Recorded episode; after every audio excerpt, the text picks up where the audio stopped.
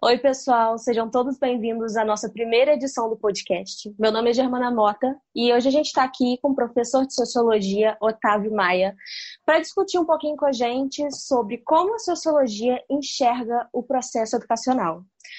Boa noite, professor.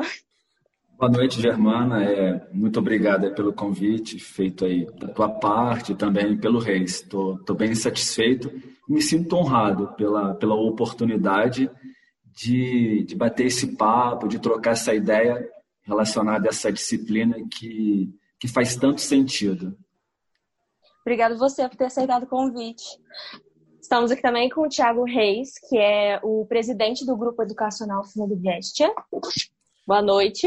Isso aí, galera. Boa noite. Então, meu nome é Tiago Reis. Eu sou o presidente e fundador do Grupo Educacional Fogo de Este, que é esse, esse grupo educacional que a gente decidiu montar, principalmente entre alunos de, de graduação, mas também envolvendo professores já formados, como o Otávio Maia. E o nosso objetivo é a gente poder colocar de forma acessível conteúdos que normalmente só são disponibilizados mediante pagamento entendeu? Então, o nosso principal objetivo é a gente democratizar o acesso ao conhecimento, entendeu? É dar de graça o que de graça recebemos, entende? Então, com essa, com essa conversa de hoje aí, a gente vai tentar elucidar, né? É, como que a sociologia ela enxerga a educação, entendeu? E a gente conseguir entender mais ou menos como que funciona esse esquema social. Você quer falar um pouco sobre você antes da gente começar? Sim, é, posso falar um pouco sobre a minha formação, né? Eu chego à graduação já com 26 anos, é, tendo dois filhos. Eu fiz a minha graduação na, na UFJF, é, em Ciências Sociais, com ênfase em Antropologia e naquele momento eu tinha a proposta de, de estudar médicos que, que enfrentam o desafio de, de, de lidarem com pessoas que pertencem às classes populares. Na, na graduação, essa foi a minha batida, esse foi o meu tema de pesquisa. Pensar a relação entre médicos, que geralmente pertencem a uma classe favorecida economicamente, e, e que se veem tendo que atender pessoas que pertencem às classes populares. É, eu até intitulava o trabalho como Médicos de Família, quando diagnósticos são feridas sociais. Enfim, passou. Depois eu fui fazer o meu mestrado é, em saúde pública pela Fiocruz Rio, também voltado aí para essa área de saúde, já pensando um pouco a, a experiência de ser cuidado pelo SUS. Mas isso tudo de cabeça com, né, na, na sociologia, fazendo uso de teorias sociológicas, antropológicas, para pensar esse processo relacional aí que constitui o próprio sistema único de saúde, que tem que ser defendido, que tem que ser pregado que, e que é um direito de todos. A saúde é um direito. É, depois, e eu ainda estou fazendo meu meu doutorado é em antropologia social, mais voltado para para antropologia do Estado, né? Pensar um pouco da gestão pública e agora é pela USP Universidade de São Paulo. E também atualmente dou aula na EPICAR como professor de sociologia. Basicamente é isso. É, mas sempre me senti atraído pela sociologia no, no intuito de compreender a minha própria realidade essa ideia também de pensar as diferenças, as desigualdades, que me influenciou muito na minha chegada até a disciplina. Seria essa rápida apresentação. Sim. É, você pode explicar para a gente mais o que é sociologia e para que, que ela serve? Sim, é, Germana, é uma ótima pergunta. Principalmente na, nos nossos dias, né? Em que a gente, infelizmente, tem enxergado uma verdadeira demonização. Os caras estão demonizando, os caras que eu digo uma parte, né? E eu Sim. penso que, que uma parte desprovida de qualquer conhecimento científico. Enfim, essa rapaziada aí tem tentado demonizar tudo aquilo que é relacionado às ciências humanas, inclusive à sociologia. A sociologia não é um partido político. A sociologia é uma ciência, assim como a matemática, assim como a física, assim como a química.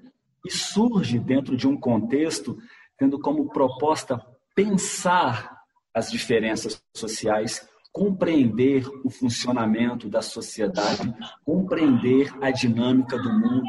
Ela vai surgir ali naquele contexto da revolução industrial, mas surge também em um momento em que o conhecimento científico começa a ganhar corpo, começa a ganhar valorização dentro da sociedade.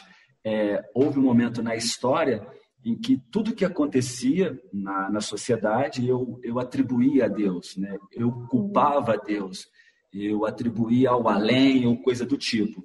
Mas com, com essa valorização da ciência, eu passo a recorrer a ela para pensar a minha própria tragédia, a minha própria vida e os desafios que o mundo nos apresenta. Então, a sociologia serve sim para analisar a sociedade, para transformar a sociedade. Ela é uma ciência. Isso tem que ficar bem claro. Pode ser que você tenha sociólogos de esquerda, de direita, mas ela não é um manifesto propriamente político. Ela está aí para analisar, para sistematizar e para apresentar caminhos no sentido de aprimorar a nossa convivência em sociedade, que é um dilema, que é um, um grande desafio. Vale a pena conhecer a sociologia. E é muito Sim. legal essa questão aí, porque eu acho que, que você pontuou uma coisa que eu achei genial e que eu penso, pessoalmente nunca tinha pensado isso em como a gente, eu acho que assim, estudar sociologia depende muito do, do contexto, principalmente do tempo em que nós estamos. Porque sim, sim. vai variando de acordo com o tempo, de acordo com a concepção de sociedade que a gente uhum. tem e até mesmo com a própria cultura, que entra naquela conversa de coerção social que uhum. o próprio o próprio sociólogo que está estudando a coerção social também é também é coagido, também sofre a coerção, então sim, o julgamento sim. dele pode ser influenciado pela coerção e isso influencia na decisão dele e tem toda essa questão e eu acho muito interessante o estudo da sociologia num país de proporções continentais como o nosso, porque a uhum. forma como a nossa sociedade se organiza, pelo menos ao meu ver, não é única. A gente não tem uhum. uma, um padrão de sociedade no nosso país, porque a gente tem, por um lado, a população das grandes cidades, que uhum. é uma realidade, é um contexto, só que a gente também tem aquela população do interiorzão, de cidade pequena, de roça, sim, e que é outro sim. contexto. E a gente percebe muito mais essa questão da valorização do divino, do, uhum. metafísico, muito mais nesses interiores que são mais simples, mais pacatos, Sim. do que a gente pode perceber, por exemplo, nas grandes cidades que já sofrem uhum. já a influência da academia, né, das universidades como um todo. Então uhum. é muito legal esse estudo da sociologia e esse, e, e esse ponto que você tocou porque a gente conseguir contrastar o pensamento do divino para explicar é, uhum. as, as chagas sociais que a gente percebe Isso. e a gente colocar a razão, porque eu acho que às vezes muitas pessoas tendem a querer jogar a culpa do, no divino porque isso isenta elas de culpa. Não, isso foi a vontade de Deus, ou a vontade da divindade, da deidade, que ela acredite existir. E isso meio que, pelo menos eu sinto que isso tira um pouco da culpa do ser humano, tipo, ah, não, não somos nós o problema, não Sim. somos nós que estamos nos organizando de forma a sustentar e legitimar uma, uma certa coisa. Sim, é, é Deus, é o divino, é, é aquela coisa lá. Então, meio que afasta os dois e faz uma. quebra essa, essa relação de, de culpa que o ser humano sente. Eu acho e, muito interessante. E se você, se você me permite te complementar, Reis, né, já que claro. você aí nessa, nessa quebrada que a gente chegou, é, isso leva também à naturalização do sofrimento, né? Sim. Você pega uma, uma comunidade mergulhada na pobreza, mergulhada na carência é, é material. Com a questão da Covid, a gente está vendo o quanto que até a saúde Veja bem, até a saúde se distribui de forma desigual, né? É, e, e, as pessoas, infelizmente, desprovidas de, uma, de um, de, um, mínimo de criticidade, tendem a naturalizar esse sofrimento. Muitos acreditam que a pobreza caiu do céu, que a pobreza brota do chão, que é como uma árvore que nasceu ali, que, tá e que ali, nunca vai mudar. E que, e que faz parte da paisagem. E, e, não conseguem analisar minimamente que, que até o, o, desde o meu salário ao tipo de comida que eu vou ter, ao tipo de roupa que eu uso, é fruto de decisões políticas misturadas com, com, com um cunho econômico. Né? O, o, mundo, o mundo, a vida não é obra do acaso. A vida é obra de posicionamentos de homens, de mulheres, de líderes, de organizações políticas. E eu tenho do outro lado uma sociedade que pode entender esse processo, que pode querer se envolver com esse processo ou não. É, não sei se você se lembra daquela época que a gente trocava ideia nas aulas, é, mas eu, eu sempre falo, falo disso, né, desse grande erro que a gente aprende desde pequeno. Política e religião não se discute. Claro que se discute. Claro que se discute. Porque se você tem um povo que não gosta de discutir, que não gosta de se pensar, vai ser um povo fácil de manipular, né? vai ser um povo fácil de, de, de enganar. Agora, cria um povo com essa criticidade, forma um povo com capacidade analítica para você ver. Não vai ser tão simples enganar, não vai ser tão simples aprovar leis na calada da noite que ferram toda uma população. É, eu imagino que por isso a, a, a sociologia, as ciências sociais, né, que tem essa criticidade, que tem esse discurso forte, a, so, a sociologia é uma rasteira, ela te dá uma rasteira ela tira a tua máscara, né? Você que está aí de repente camuflado, né? É, cheio de encenações, ela mostra aquilo que está por trás dos bastidores, né? Ela é esse porquê que, que incomoda e serve para aprimorar a vida. Volto a dizer, a sociologia é uma ciência. E que ciência? E como é que a gente consegue perceber é, essa ciência no nosso dia a dia? É uma coisa que a gente consegue realmente ver ou, ou é algo mais teórico? Ótima, ótima pergunta, Germana. Eu posso é, trazer como exemplo, por exemplo, a situação indígena no Brasil. Né? Quem é que vai lá é, buscar compreender esse outro, essa outra forma de viver, e que, e que, no meu entendimento, são formas extremamente sofisticadas de viver, as culturas indígenas. É, perceba, por exemplo, Germana, a maneira como um índio trata o meio ambiente. Isso é uma forma sofisticada, isso é uma forma moderna. Atrasados somos nós que, lamentavelmente, usamos até o termo índio de forma pejorativa, mas tentando aí reorganizar minha resposta. Como que eu vejo a sociologia na prática? Eu vejo ela estudando essas, essas etnias, essas tribos e, mostrando, por exemplo, para toda uma nação, seja através da FUNAI, seja através de políticas públicas, a importância é, desses povos para o próprio país, em reconhecê-los como povos. Eu posso, por outro lado, pensar na figura da instituição IBGE, que é composta por sociólogos, que a partir de estudos, de pesquisas, usando teorias, vão medir o desenvolvimento do país em diferentes aspectos econômicos, sociais, hábitos de vida. Né? Quais são os hábitos de vida hoje do, do jovem brasileiro? É a sociologia que faz esses questionamentos. É, mais recentemente, a gente pensou aí a questão do racismo estrutural, né? É, parecia até uma certa moda, só se falava nisso e nisso. Eu recorro ao quê? Para entender esse fenômeno? A sociologia. Eu faço uma pesquisa, eu faço um estudo, eu tenho um questionamento, eu tenho uma análise, e com isso eu, eu faço uso da ciência para consertar, para propor alternativas àquilo que não está bem. Toda política pública passa por um sociólogo, deve passar pelas ciências sociais, de forma a atender a demanda da sociedade. Criar uma política pública sem a sociologia é, é desprezar esse movimento, essa dinâmica da, da sociedade. Basicamente seria isso. Eu vejo sociologia na prática em, em diversas instituições. E como é que a sociologia enxerga a escola? É, qual é o papel da escola na sociedade? Sim, é, é um papel fundamental. A educação eu penso que a educação é a salvação.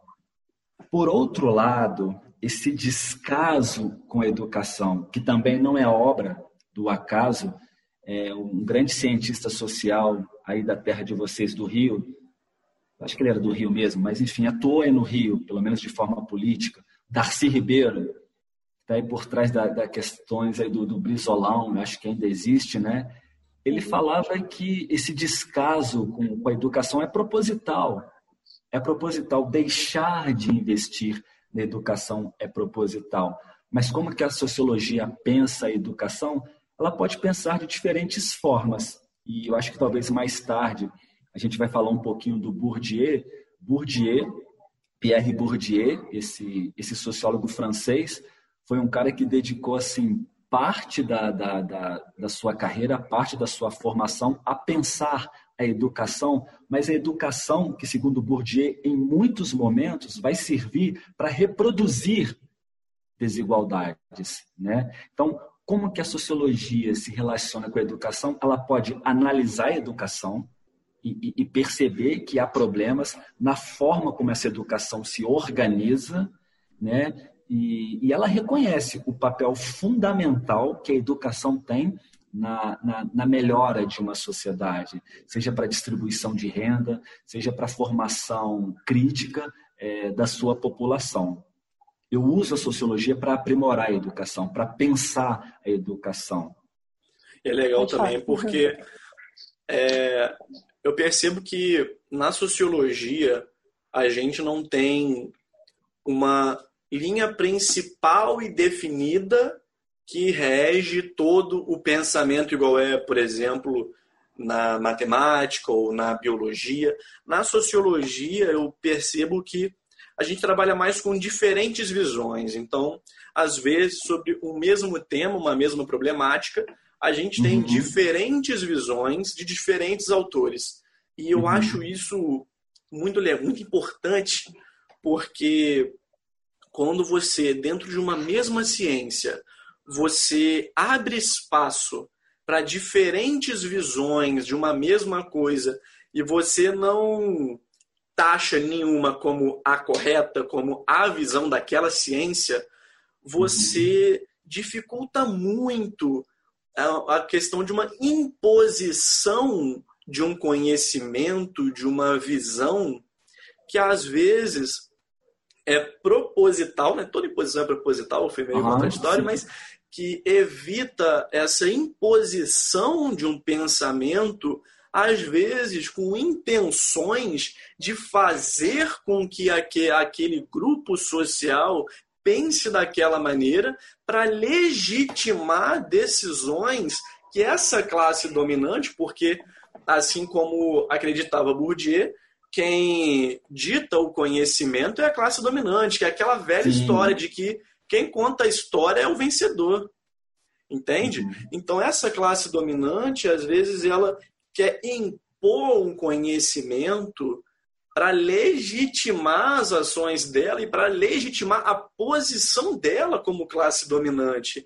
Então, é Sim. muito importante que a sociologia ela seja plural para evitar esse tipo de coisa, porque a partir do momento que a gente estuda a sociedade com base numa visão imposta, numa visão única, que é tomada como a mais correta, a gente entra nesse vale sombrio, nessa penumbra de não saber se é realmente a forma mais correta ou se querem que a gente acredite que é a forma mais correta. Entende? Por isso que eu acho muito importante essa pluralidade dentro dessa ciência. Sim, sim, Reis. E, assim, e a ciência precisa disso, inclusive no sentido de se aprimorar, né? dessas controvérsias, desses questionamentos. A ciência não é algo acomodado. Né?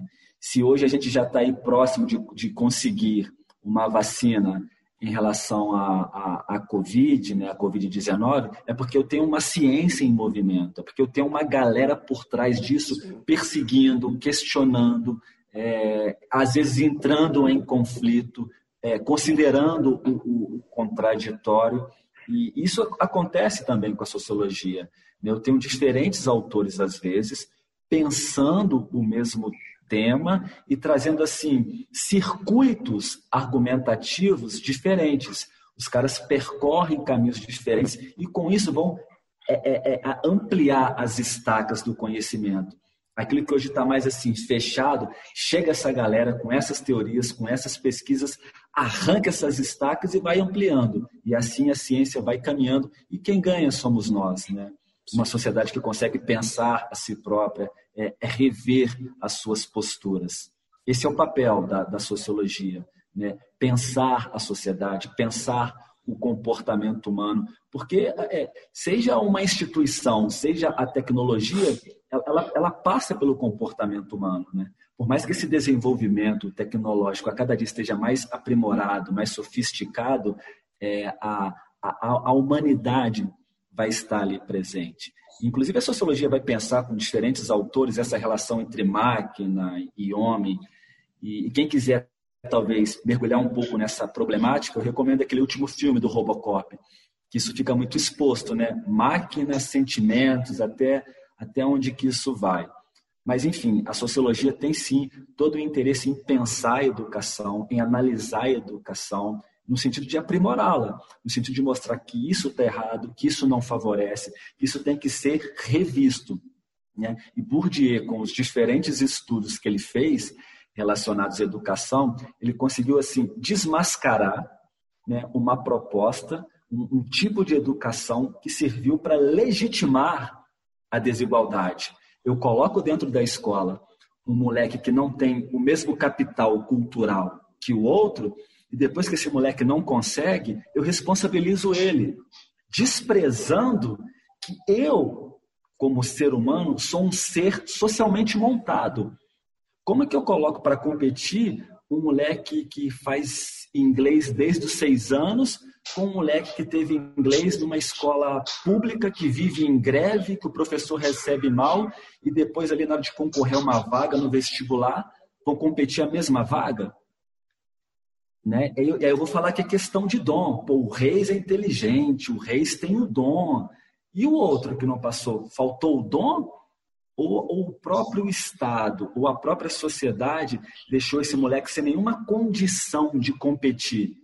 Eu acho um absurdo falar em meritocracia num contexto como o brasileiro. Mas depois aí para frente a gente entra nessa pauta aí. Com certeza. É, usando Bourdieu a gente está falando muito aqui de. É, você até falou de somos um ser socialmente montado, já falamos também um pouco de coerção, de influência. Para quem não tem muito. Para quem nunca estudou sociologia, que eu acho que na verdade é a realidade da maioria dos alunos de escola pública, porque pelo uhum. menos aqui perto de mim eu não conheço nenhuma escola, seja pública, seja municipal, estadual ou, ou em outra esfera, que é, ofereça para os alunos esse ensino de sociologia, de filosofia, e às vezes até uhum. mesmo Bourdieu, por exemplo, não é um autor tão citado no, no próprio ensino médio de escola particular, onde você normalmente tem sociologia e filosofia. Uhum. Então, para a gente conseguir esclarecer um, um, pouquinho melhor essas coisas que a gente está falando de influência, de coerção, de socialmente montado, uhum. fala para a gente um pouco, professor, de como que funciona essa coisa da coerção, como que nós somos influenciados pela sociedade, qual que é o poder de influência, de sugestão que a sociedade tem sobre o indivíduo. Perfeito. É, o que todo ser humano busca se eu, se eu não me engano, foi Lacan quem falou isso, mas é da área de psicologia também, que todo ser humano busca é reconhecimento social. Né? Qualquer atitude que eu faça, ela precisa ser reconhecida socialmente, uma vez que eu vivo em sociedade.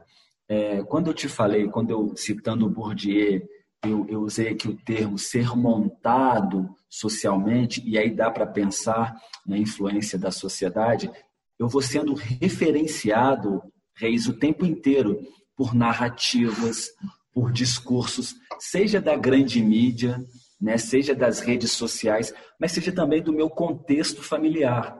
E aí eu já estou falando de uma pedagogia mais precoce. É, por exemplo, eu sou criado numa casa onde meu pai é pedreiro, E, e eu vou aprendendo ali a valorizar desde sempre o esforço físico, a força. Eu recebo ali estímulos para valorizar o aspecto da, da força, né, da, da coragem e por aí vai. Por outro lado, se eu sou criado dentro de um contexto familiar onde eu tenho um pai e uma mãe que habitualmente estão lendo para mim, me contam histórias, trabalham com a imaginação. Meu pai fala inglês, meu pai fala francês, eu estou sendo montado com outra forma de estímulos. Ora, quando chegar a minha vez de ir para a escola, o ambiente escolar vai favorecer a quem?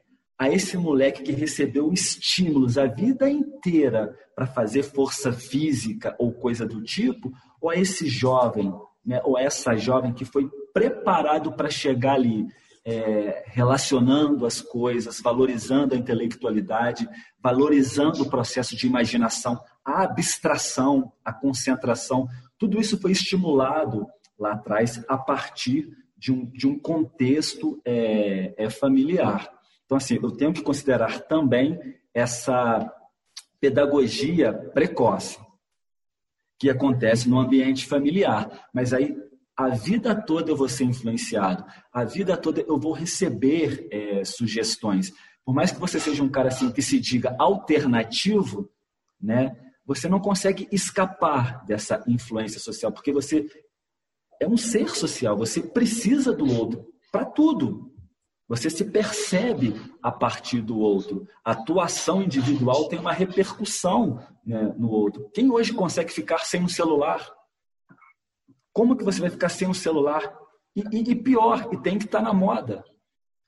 Por mais que você tenha toda uma criticidade, você vai se sentir desconfortável se você chegar numa roda de amigos e tiver com o celular ultrapassado. Por quê? Isso é coerção. Isso é forma de controle.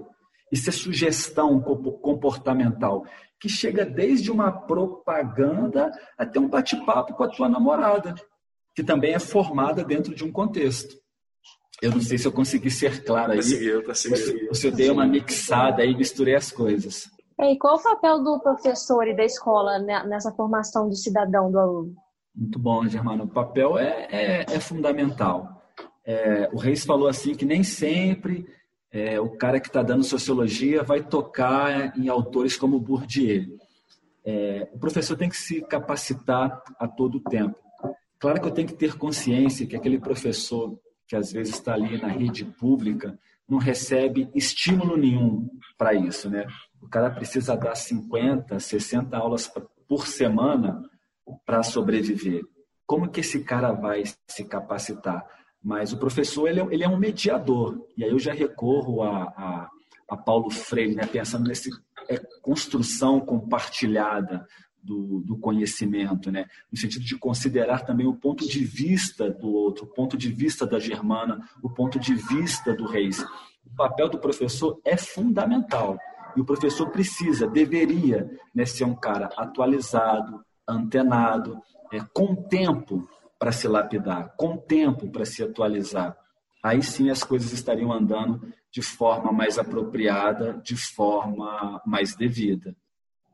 O professor é peça fundamental. E, lamentavelmente, é um ser tão desvalorizado no Brasil, né? Sim. É, se o professor faz greve, a gente nem, não está nem aí, a gente xinga, a gente reclama, a gente nem, nem repara mais. É como eu falei, a questão da naturalização. É natural ser assim. É natural um professor ganhar mal. É natural um professor ser desvalorizado. É natural um professor passar por chacota quando ele protesta, quando ele clama, ele está clamando né, por condições básicas de, de trabalho. Ora, quem perde é toda uma sociedade.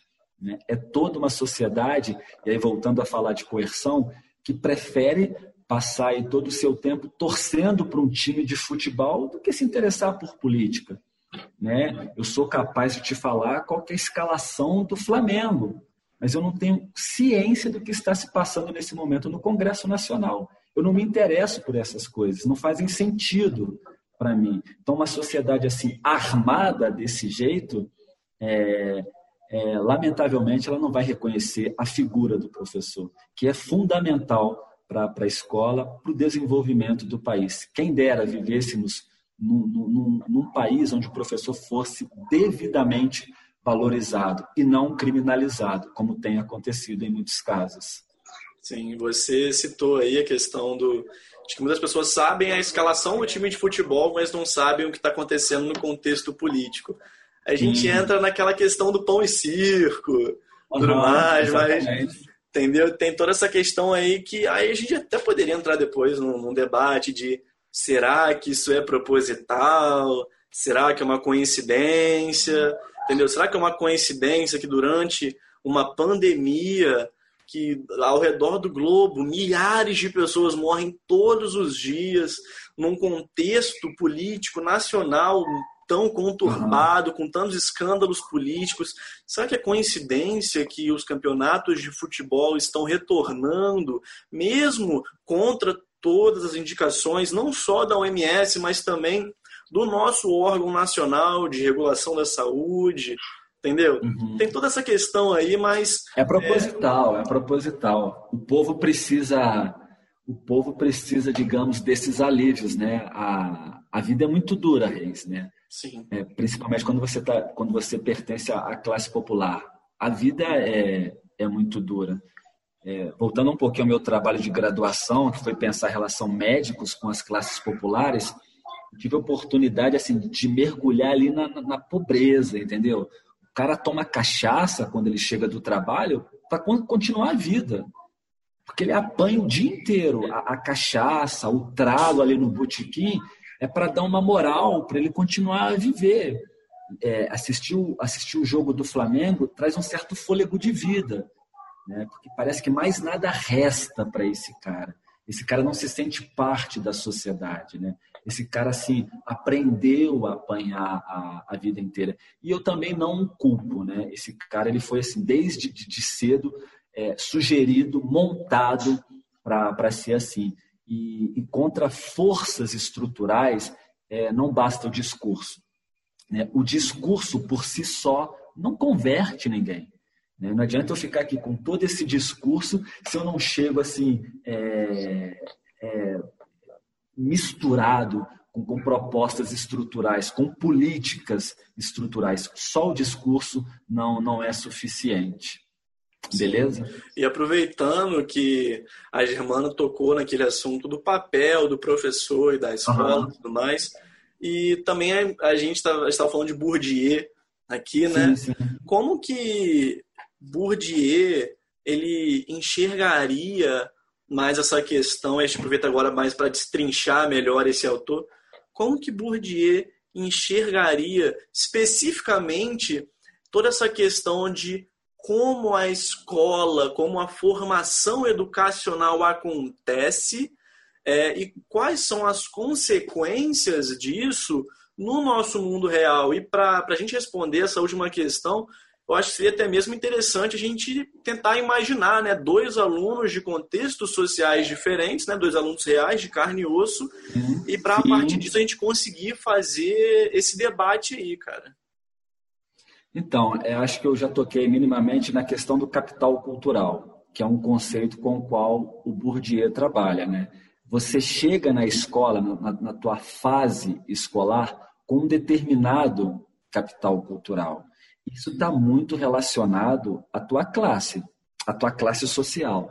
Uma coisa é você crescer numa casa com 11 pessoas, com a tua mãe que rala o dia inteiro e que chega em casa não tem tempo sequer de, de, te, de te dar um beijo, de te dar um abraço, muito menos de te ensinar o dever de casa.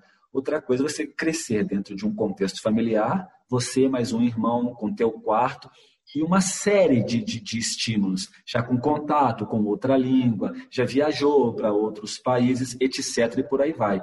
Eu chego na escola, é, aspectos como abstração, capacidade de articulação, capacidade de, de, de entendimento, tudo isso é muito valorizado. E esse moleque que chegou ali desprovido, digamos assim, dessa arma chamada capital cultural, ele vai o quê? Ele vai repetir de ano, ele não vai conseguir e vai ser injustamente responsabilizado. É, é esse o chute na canela que o Bourdieu dá né, nesse, nesse tipo de educação. Não tem coisa mais desconfortável, Reis e Germana, do que uma pancada na canela. Né? Dói pra caramba, você fica com aquela dor, você se contorce. Digamos que é esse chute na canela que por dia faz, para desmascarar, para apontar e para mostrar. Olha, não é bem assim educação, não.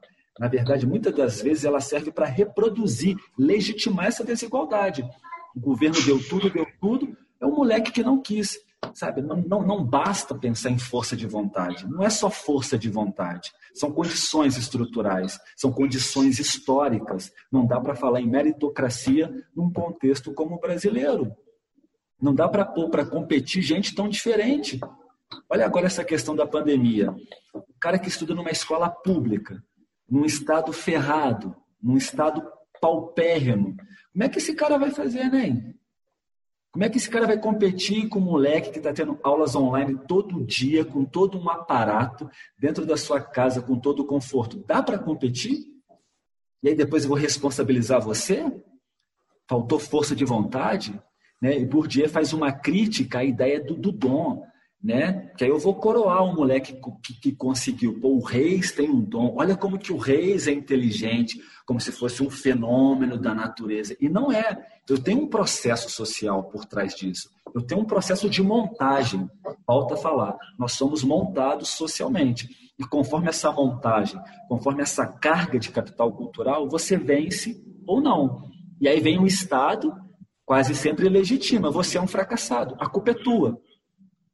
Você é o culpado. Eu responsabilizo a própria vítima. A própria vítima é responsabilizada pelo seu fracasso, quando o fracasso não está nele. Quem dera se o negócio fosse força de vontade. Poxa, bastaria aí livro de autoajuda para a gente resolver o problema do Brasil. Sim. Seria simples demais. É. E, e não, é, isso, não é.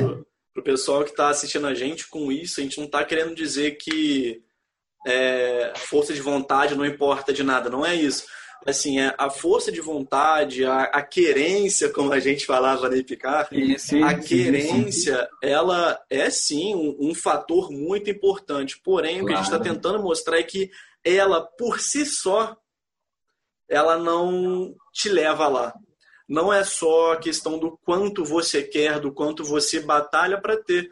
Porque às vezes é, você percebe um aluno de um contexto de escola pública onde a gente percebe que a realidade da escola pública no nosso país é de uma educação sucateada. Às vezes não tem dinheiro nem para consertar uma carteira. Às vezes a gente vê uma porta quebrada, encostada na parede. Às vezes o professor não tem nem giz para escrever no quadro. Entende? Os alunos não têm nem o que comer, passam lá o dia inteiro não tem nem o que comer.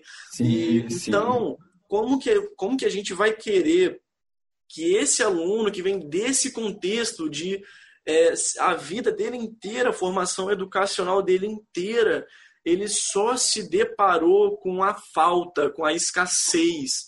Como é que Exatamente. a gente quer que esse aluno que ele vença na vida só com força de vontade, sendo que nisso aí eu até me incluo, eu eu a minha uhum. vida inteira estudei em escola particular, fiz um ano de ensino médio na Epicar e uhum então lá, lá a gente tem aulas com os livros do PNLD, que é o plano, é o plano, é o plano nacional do livro didático. Então assim, o material é bom, é bom, só que qual que é a diferença lá? A gente tem estrutura. A Força Aérea dá pra gente lá uma estrutura gigantesca, com professores Sim. mega capacitados, bem remunerados.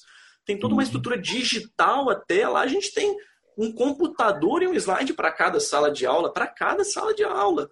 Então o problema não é o material. Às vezes eu vejo pessoas criticando o material. Ah, o material é ruim. Não é que o material é ruim. Lógico, não dá para a gente querer fazer uma comparação entre o material do PNLD e o material de algumas escolas particulares. Não dá para a gente fazer essa uhum. comparação porque são realidades distintas. Porém, o problema é, são as condições. Você, você pega um aluno de escola particular, Igual, por exemplo, no Rui Barbosa, que foi o meu contexto e o contexto da Germana. Uhum. Lá a gente tinha slide, a gente tinha conforto, ar-condicionado, então a sala sempre climatizada. Então, o ensino com um material de ponto, todo pensado para essa temática. Então, quando você pega, por exemplo, eu e Germana, que nós somos um contexto de escola particular e você pega esse aluno que a vida inteira estudou em escola pública, e lá na Epicar eu tive contato com esse pessoal, porque o moleque que dormia do meu lado morava no alemão, estudou sempre em escola pública. O outro lá morava no interior do sertão nordestino. Às vezes ele tinha, não tinha nem água direito para a família dele. Então, uhum. quando você pega esses dois contextos diferentes, não dá para você querer impor que, ah, não, quem quer consegue. Às vezes, esse moleque de escola pública ele quer muito mais do que o moleque de escola particular só que ele não Sim. tem as ferramentas para isso. Não basta Exatamente. um engenheiro qualificado com muito conhecimento. Se o engenheiro não tiver as ferramentas para realizar o trabalho dele, ele não consegue construir um prédio. Ele não consegue tirar aquela fundação do chão se não tiver as ferramentas para isso, mesmo que ele queira muito construir aquele prédio. Sim, sim, falou, falou tudo, falou tudo. Usou Bourdieu da forma mais prática possível popular, você popularizou o Bourdieu agora, eu diria. Que é bacana. Inclusive o Bourdieu falava disso, né? O Bourdieu era um grande crítico da academia, desse conhecimento, desse status feito né, no mundo acadêmico que não chega ao povo. Né? Que ciência é essa que não serve ao próprio povo? Né? As ciências elas não devem servir para produzir status, muito pelo contrário. Né? Não é esse o papel, inclusive, da sociologia né? criar um grupinho de pessoas intelectualizadas e que, que não alcança o povo, e que não alcança a massa. O que Bourdieu queria, Reis e Germana, é o que a gente está fazendo aqui agora. É falar para o povo, é pegar a sociologia né, como, uma, como um verdadeiro esporte, né, esse verdadeiro esporte, esse lazer, né, e, e jogar para o povo, e mandar para geral. Né, lembrando que é uma ciência, Sim. e é uma arma de guerra. Sim, e como Bourdieu falava, a escola ela é um instrumento de legitimação de desigualdades. Justamente Sim. por tudo isso que a gente estava falando. Você pega uma escola particular, que tem toda uma estrutura, toda uma coisa montada, você pega uma escola pública que é sucateada. E quando você uhum. para para perceber que na escola particular está uma classe econômica que está mais acima e na escola pública uma classe econômica mais abaixo, e levando em consideração que o tipo de ensino e a estrutura e os incentivos são diferentes, você acaba percebendo como que a galera da escola particular vai ter mais facilidade para ir para o ensino superior e vai ter mais facilidade para ocupar os melhores cargos, as melhores funções. E essa galera de escola pública que não teve tanto estímulo, tanta estrutura quanto esse outro pessoal, vai ter muito mais dificuldade para chegar no mesmo lugar desses outros. Então, próprio, segundo Bourdieu, o próprio sistema educacional, a forma como ele se desenvolve, legitima essa desigualdade social. Então, se a gente quer falar de, de tentar reduzir essas disparidades, muita gente fala de políticas econômicas tal, só que, que são, claro, importantes, só que a, a gente tem que pensar que começa lá atrás, começa na, no colégio, lá no primário, lá na alfabetização. É ali que começa a desigualdade social. Sim, sim. É, tô vendo aí que você tá, tá cascadora no Bourdieu. É, é, é, é, é, por aí mesmo, é por aí mesmo.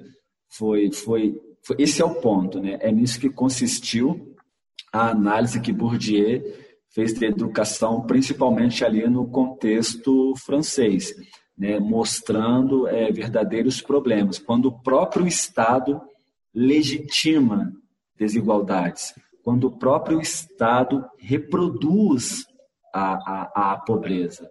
É, de certa forma, Bourdieu descortinou aí toda essa, essa palhaçada, essa, essa, essa injustiça. Uhum.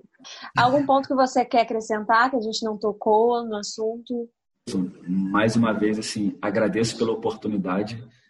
Me sinto honrado de falar com, com dois jovens como vocês, antenados, é, cientes do papel que tem na sociedade é, não percam isso, Germana e Reis e outra rapaziada que está escutando, sabe? Vocês vão envelhecer, o tempo vai passar rápido, mas que a tua forma de pensar nunca envelheça, né?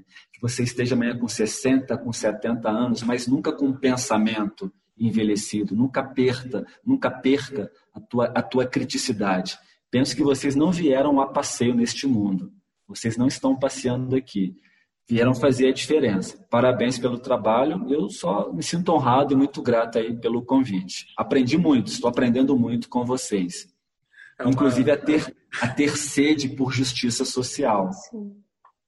E é, é para a gente uma grande honra, professor, a gente ter a presença do senhor aqui, porque é, eu acho que é, é, é de, de, extrema importância a gente realizar esse trabalho que a gente está fazendo, e com isso eu não estou querendo vangloriar o projeto de forma nenhuma, até porque, igual ao nosso, existem milhares de outros, existem milhares de outras pessoas, de outros projetos que estão fazendo a mesma coisa.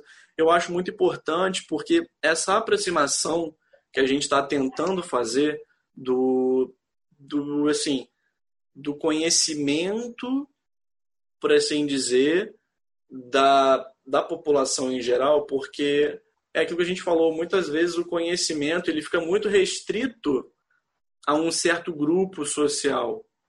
E o nosso uhum. intuito em trazer profissionais de ponta que tenham propriedade para falar desses assuntos eu acho que é muito importante porque aproxima mais é, é, a população, a massa do conhecimento que fica muito restrito àquela classe específica, entende? Sim, então, para a gente é uma enorme honra ter a presença de um profissional tão qualificado, tão mente aberta e tão disposto a, a atuar nessas mudanças e atuar no que tem que assim é a travar as batalhas que realmente têm que ser travadas e que não tem uhum. medo de botar a cara a tapa e falar o que tem que ser falado, a colocar o dedo na ferida, sabe? Eu acho que para nós, principalmente para nós, é uma grande honra ter você aqui. E para a galera que está assistindo, a gente vai continuar fazendo trabalhos como esse. A gente vai trazer outros profissionais para falar de outros assuntos. Inclusive, se vocês quiserem sugerir algum assunto, vocês podem mandar para a gente. A gente vai estar sempre divulgando aí as próximas, as próximas, as próximas conversas, os próximos bate-papo. E vocês podem também mandar as perguntas de vocês. E se vocês gostarem, gostaram dessa conversa, gostaram desse formato que a gente criou, é, eu acho que nada impede da gente, numa próxima oportunidade, retomar esse assunto, entendeu? Destrinchar mais ele, ou então falar de coisas parecidas ou de outros temas da sociologia que possam vir, é, possam vir a interessar né, a galera que está ouvindo a gente.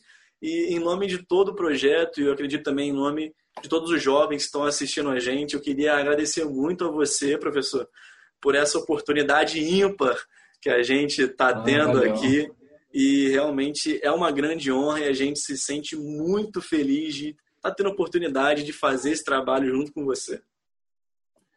Mais uma vez, obrigado e sem exageros, me emociona escutar você e a Germana falar. educação é feita de emoção, de empatia, tem que estar perto, tem que gostar do professor, tem que se envolver.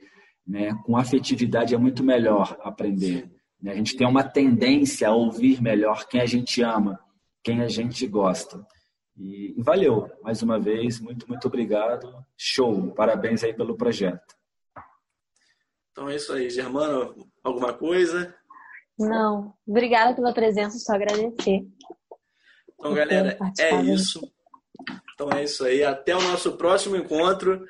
E mandem aí Valeu. críticas, dúvidas, sugestões, o que foi legal, o que não foi legal, o que falamos de mais, o que falamos de menos deem esse feedback para gente, para gente poder trazer cada vez um conteúdo melhor para vocês. Então, galera, é isso. Forte abraço e até a próxima.